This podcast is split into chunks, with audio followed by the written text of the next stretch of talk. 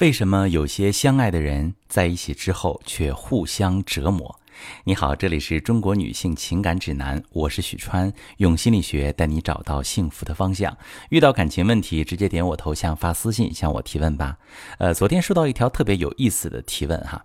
呃，他说跟对象挺相爱的，但是婚前挺相爱，结婚之后呢，却一直相互折磨，这么折磨折磨就过了十来年了，两个人现在在婚姻当中也不幸福。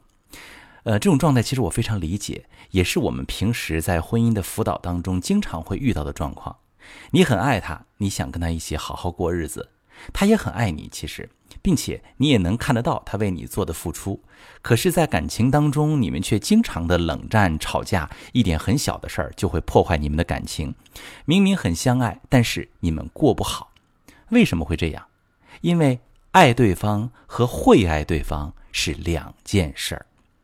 朋友们，你会发现，相互折磨的人常常会有两种表现。第一种，他们觉得坦诚沟通意味着不需要技巧。两个相爱的人，他的自我暴露程度是很高的，在爱情里有足够的安全感，去把自己不自信的，甚至是缺点的、黑暗的一面暴露出来，也相信对方有足够的爱去包容和接纳自己。可是，也正是因为过于放心和信任，有时候会把对方当成是自己的延伸，说话时特别不注意，甚至试图改变对方，让他直接按照自己的想法做事儿。比如，他觉得上交工资、负担家庭责任就是爱，而你认为多回家过二人世界、多和你进行情感交流、倾听倾诉才是爱。当两个人的认知不一样时，你可能会希望他来满足你的需求。而对于他来说，则是被强硬要求了，甚至会认为你要求太多。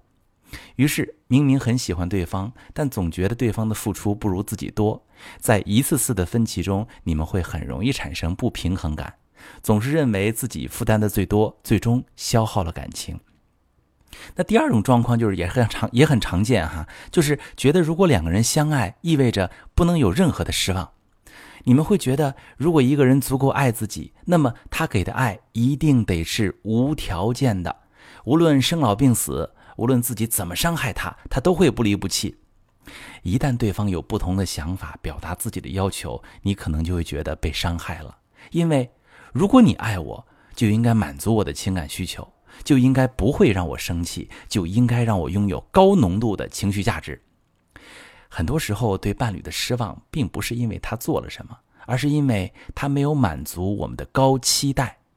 他对你付出了很多，可是没达到你内心的标准，你就会忍不住否定他的所有，觉得他不爱。这样的案例其实挺多，不管是像出轨的案例，还是这个长时间冷暴力的案例，你会发现，要求越高的感情越容易出问题。但其实你的伴侣是爱你的。他只是没有按照你的模板走，比如他很少和你聊自己的工作，你觉得他是把你排除在外了，但也许他只是不想把焦虑传递给你。面对这样的困境，有没有解决办法？答案是发现自己的绝对化思维，然后反驳他。在感情里很容易出现绝对化的想法，比如如果他爱我，他就应该怎么怎么样。啊，如果他不能满足我，那就是不爱我。比如，如果说不能在房子房本上加我的名字，就是不爱我；如果不上交工资，他就是不爱我，对吧？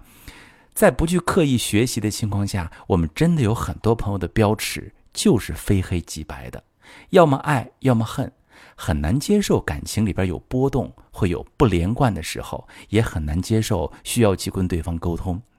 所以，每当你们生气吵架的时候，你都可以去回顾一下这些念头，也可以看看你的伴侣有没有这种想法。接着，你可以找一些事儿去反驳这些念头啊。他虽然让我生气，可回家时还是给我买了零食。他虽然不记得纪念日，可是他经常跟我讲他的心事。这个时候，你会发现很多本来会让你们吵得天翻地覆的事儿，现在看起来也不是什么大事儿了。那如果你自己很难去纠正这些绝对化的思维，就是会把一些他无伤大雅的个性对应成他不爱你，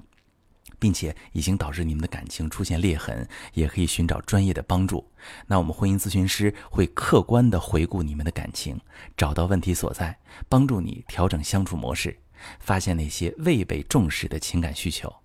如果你遇到这样的情况哈，感情已经恶化了，你找不到原因，也可以把你的情况详细跟我说说，我来为你具体分析。我是许川，如果你正在经历感情问题、婚姻危机，可以点我的头像，把你的问题发私信告诉我，我来帮你解决。如果你的朋友有感情问题、婚姻危机，把我的节目发给他，我们一起帮助他。喜欢我的节目就订阅我、关注我，我们一起做更好的自己。